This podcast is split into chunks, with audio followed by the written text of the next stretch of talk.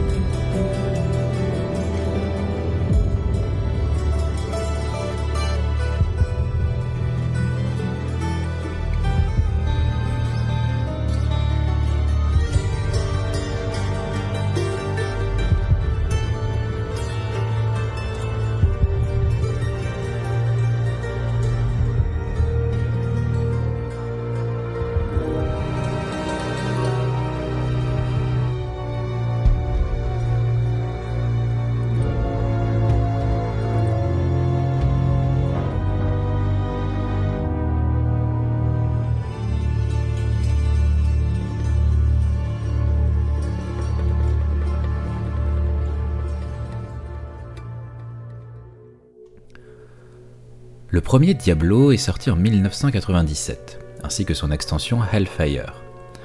Aujourd'hui, Diablo est une trilogie comptant tout autant d'extensions. Il peut se targuer d'être le représentant le plus emblématique du style hack and slash, poussant même parfois à parler de Diablo-like. Au commencement était le studio Condor Software, composé de trois personnes, les frères Schaeffer ainsi que David Brevik. Pour les farmers de Diablo, si le nom de Schaeffer vous dit quelque chose, c'est probablement à cause du marteau homonyme que vous pouvez looter si la chance est de votre côté. Le studio fut fondé en 1993, soit 4 ans avant la sortie du premier Diablo. Et les trois compères firent leurs armes sur des jeux tels que NFL Quarterback Club 95 et 96, Planet Soccer et la version Mega Drive de Justice League Task Force, un jeu de baston sorti avec des personnages de l'univers d'ici. Après cela, le trio décide de s'attaquer à un projet nommé Diablo. L'univers héroïque fantasy plutôt dark est très vite posé. Rappelons que nous sommes alors en plein essor du jeu de cartes Magic the Gathering, dont Brevik reconnaîtra s'être en partie inspiré.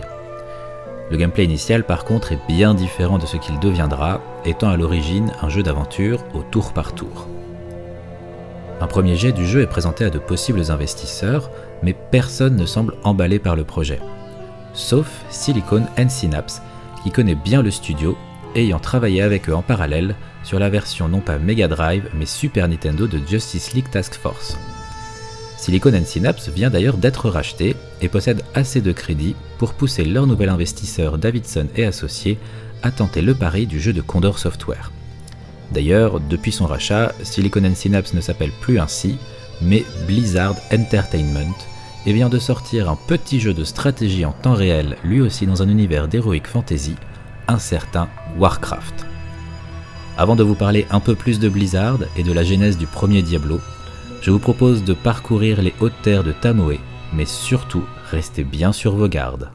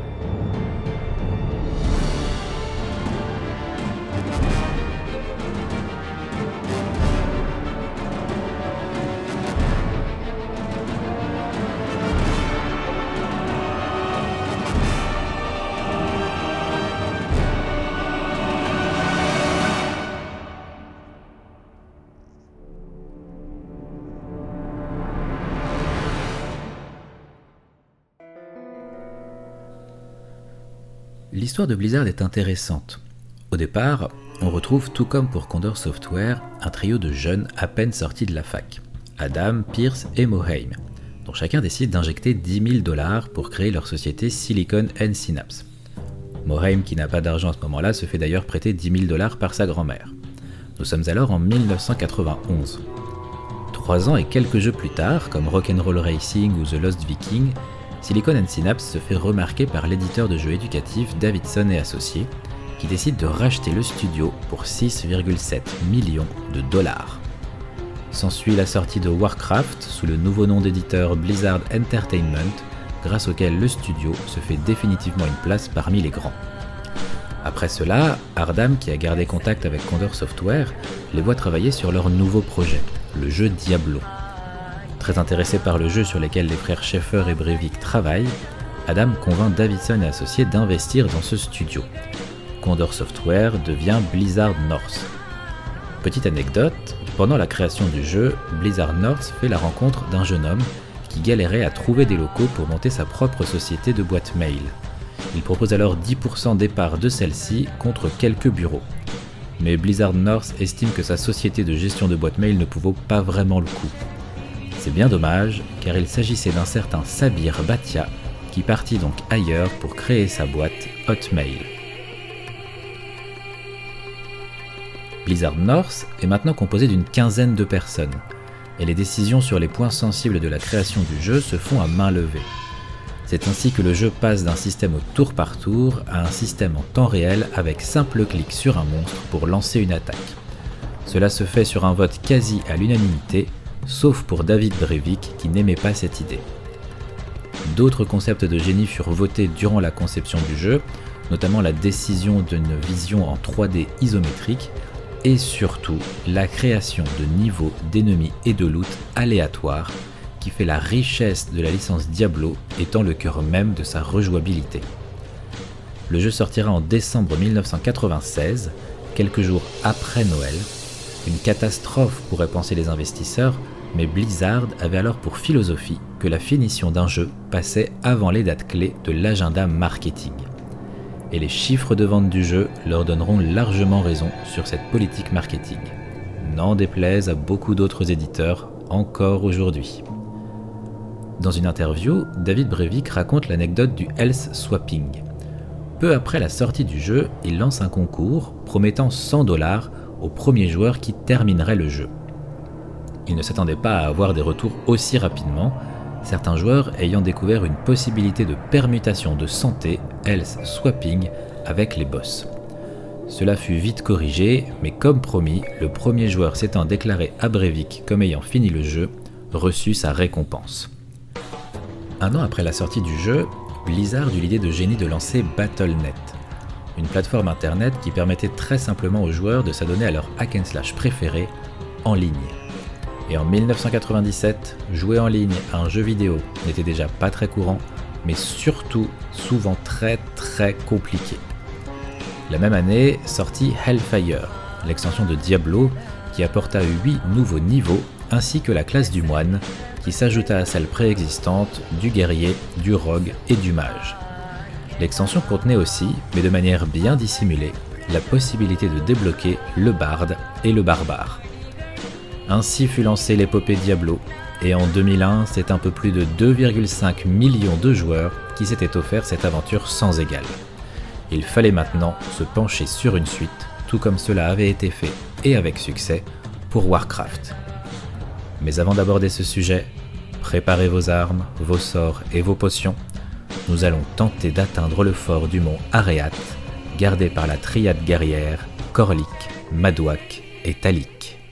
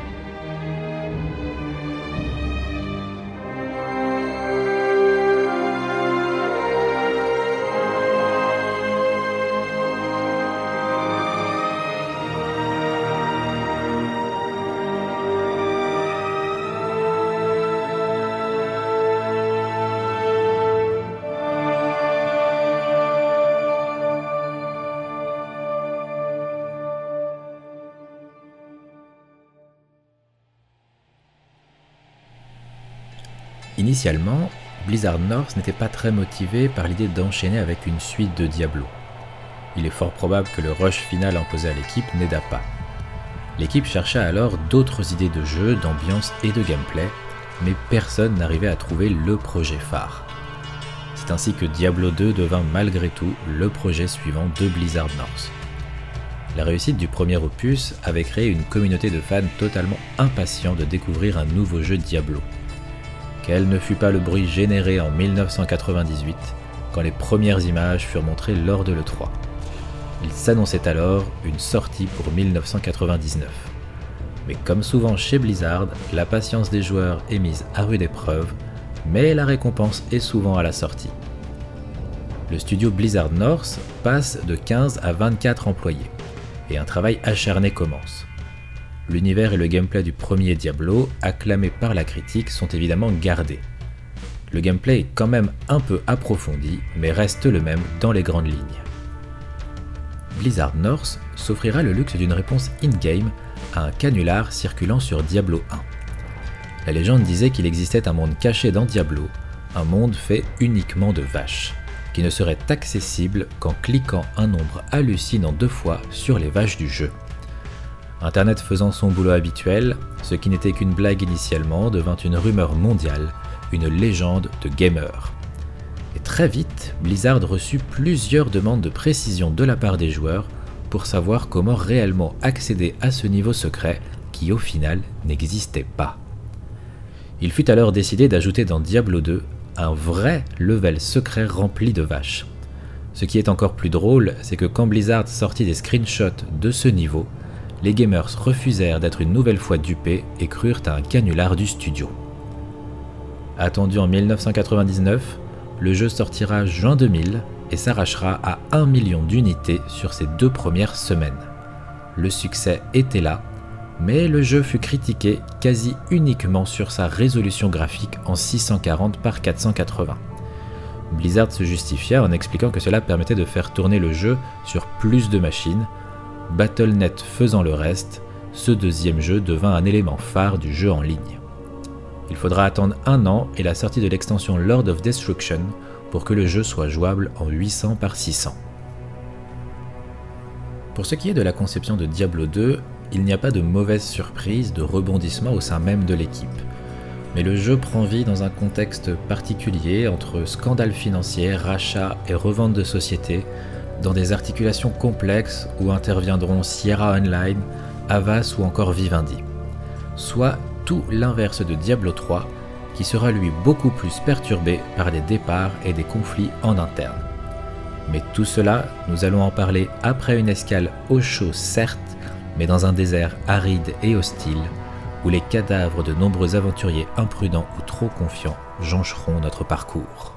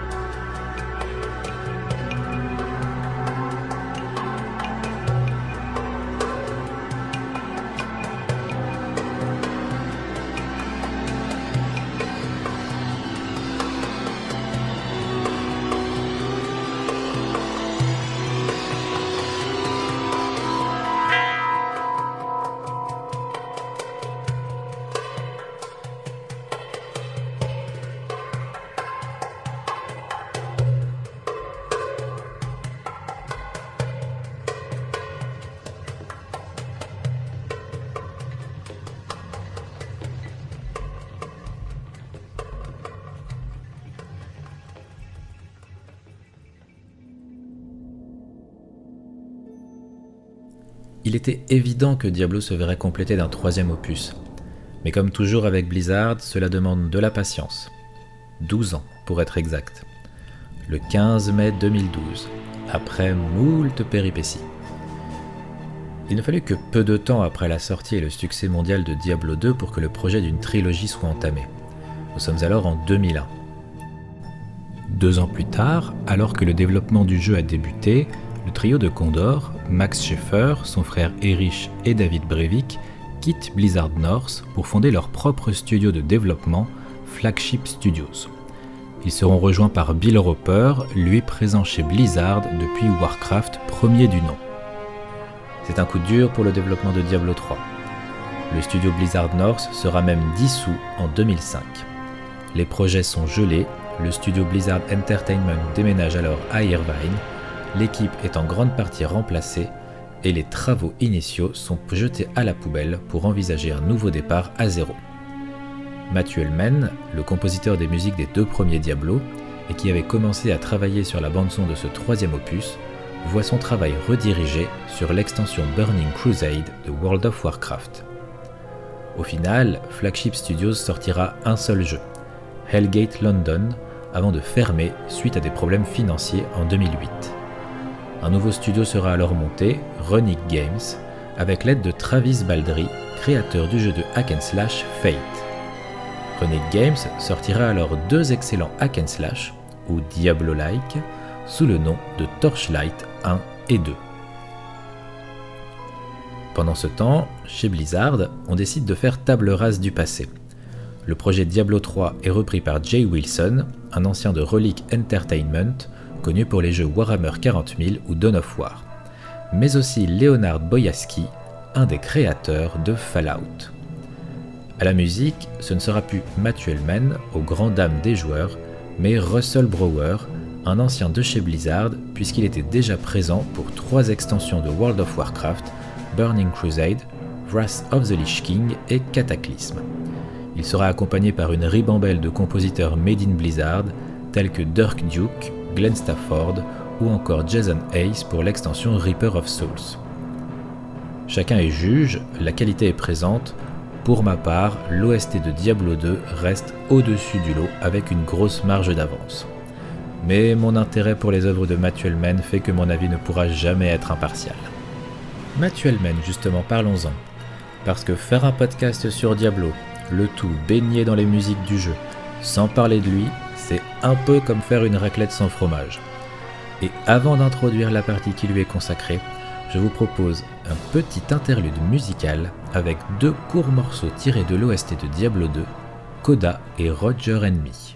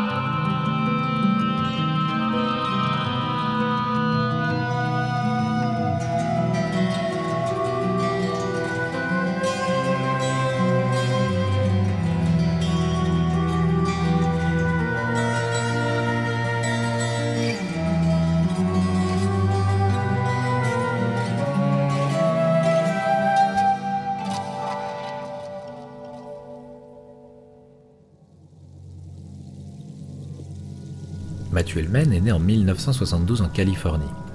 Il débutera dans la musique avec l'apprentissage du piano de 6 à 13 ans.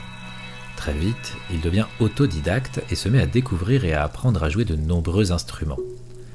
Durant ses études à San Jose puis Georgetown, il jouera dans des bars en tant que claviériste au sein d'un sextuor. Il sortira diplômé et thésé de l'université de Georgetown, et à ce propos, je cherche désespérément à mettre la main sur sa thèse de fin d'études intitulée Culture cannibale, technologie et musique américaine. Il se retrouvera embauché chez Condor Software après avoir envoyé des maquettes de ses compositions à plusieurs développeurs de jeux vidéo américains. Il sera alors responsable de la composition pour le jeu Justice League Task Force sur Mega Drive, jeu pour lequel il prêtera même sa voix, ou du moins ce qu'il en reste après le travail de la puce sonore de la console. C'est en suivant le même parcours que Condor Software qu'il se retrouve donc à la composition des musiques du premier Diablo, où il apportera une touche unique avec ses percussions et la fameuse guitare à 12 cordes. Une musique d'ambiance parfaite qui plonge le joueur dans l'univers sombre et dépaysant du jeu. Des sonorités variables, parfois reposantes dans les villes, et avec des harmoniques maintenant une certaine angoisse, une insécurité, dès que l'on se retrouve sur les terres maudites du jeu. Avant de s'attaquer à Diablo 2, Matt Ullman se retrouvera sound designer pour un nouveau projet de Blizzard, un certain StarCraft. De retour pour Diablo 2, son travail est encore plus remarquable. Avec beaucoup de reprises de musique du premier opus, il incorpore aussi des instruments orientaux qui vont apporter une richesse et une profondeur à la bande son, comme la darbuka, le djembé avec l'aide de Mustafa Waiz, mais aussi du sarangi ou du majira. Son travail est d'ailleurs porté par un leitmotiv wagnérien renvoyant à une gamme de la musique classique indienne. À ce propos, je ne peux que vous recommander l'épisode d'Oscillation et l'excellent travail de Masha Lobanova sur ce sujet pour la chaîne No Life qui est accessible sur Noco. La suite, nous l'avons abordé. Matthew Hellman entame un travail pour Diablo 3 qui sera finalement repris pour Burning Crusade après la dissolution du studio Blizzard North. Après quoi, il rejoindra ses anciens collègues de Condor Software qui, suite à l'échec de Flagship Studios, ont créé le studio Runic Games. Il sera alors à la composition des deux jeux Torchlight et récemment du jeu Hub du même studio.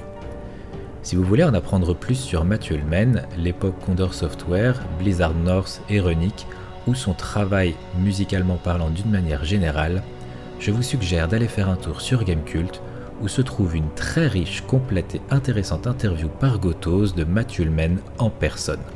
Le tout entrecoupé de musique à écouter, alors ne boudez pas votre plaisir. Et c'est sur cette recommandation que s'achève ce douzième épisode du Tombéry musical. Je vous remercie encore pour votre écoute. Merci pour les retours, notamment sur le dernier numéro un peu différent sur Nier et Drakengard. Cela m'a fait très plaisir et m'a permis de retrouver une certaine motivation même si bah, je continue de procrastiner. Je remercie bien sûr Sironimo et Ominae pour leur confiance et leur soutien via le site gamingweb.fr où vous pouvez retrouver les liens de tous les précédents épisodes. Et je vous dis à dans un mois, en terminant bien évidemment ce podcast sur le mythique thème de Tristram.